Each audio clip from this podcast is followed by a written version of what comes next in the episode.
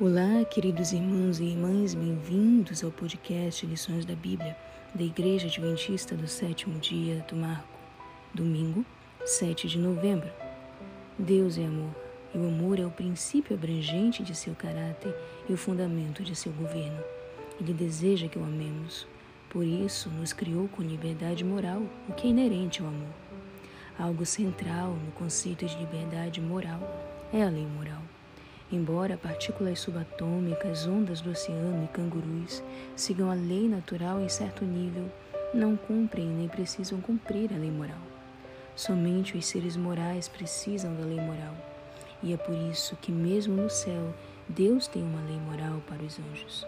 Ora, se lermos Ezequiel 28, 15 e 16 acerca da queda de Lúcifer, vemos que encontrou-se nele iniquidade e ele também pecou.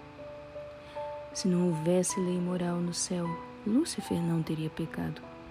Tanto iniquidade quanto pecado são palavras usadas entre nós humanos, mas as Escrituras usam os mesmos termos para o que aconteceu no céu, em outro nível da criação.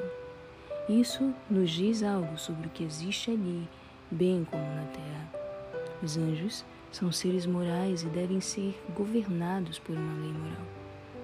Como explica Ellen White, a vontade de Deus se expressa nos preceitos de Sua santa lei, e os princípios dessa lei são os mesmos princípios do céu.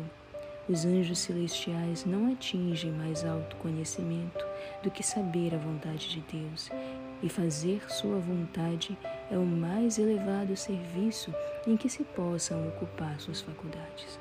O maior discurso de Cristo, página 109. Céu, terra, não importa se Deus tem seres morais, haverá uma lei moral para governá-los. E a violação dessa lei, onde quer que seja, é pecado.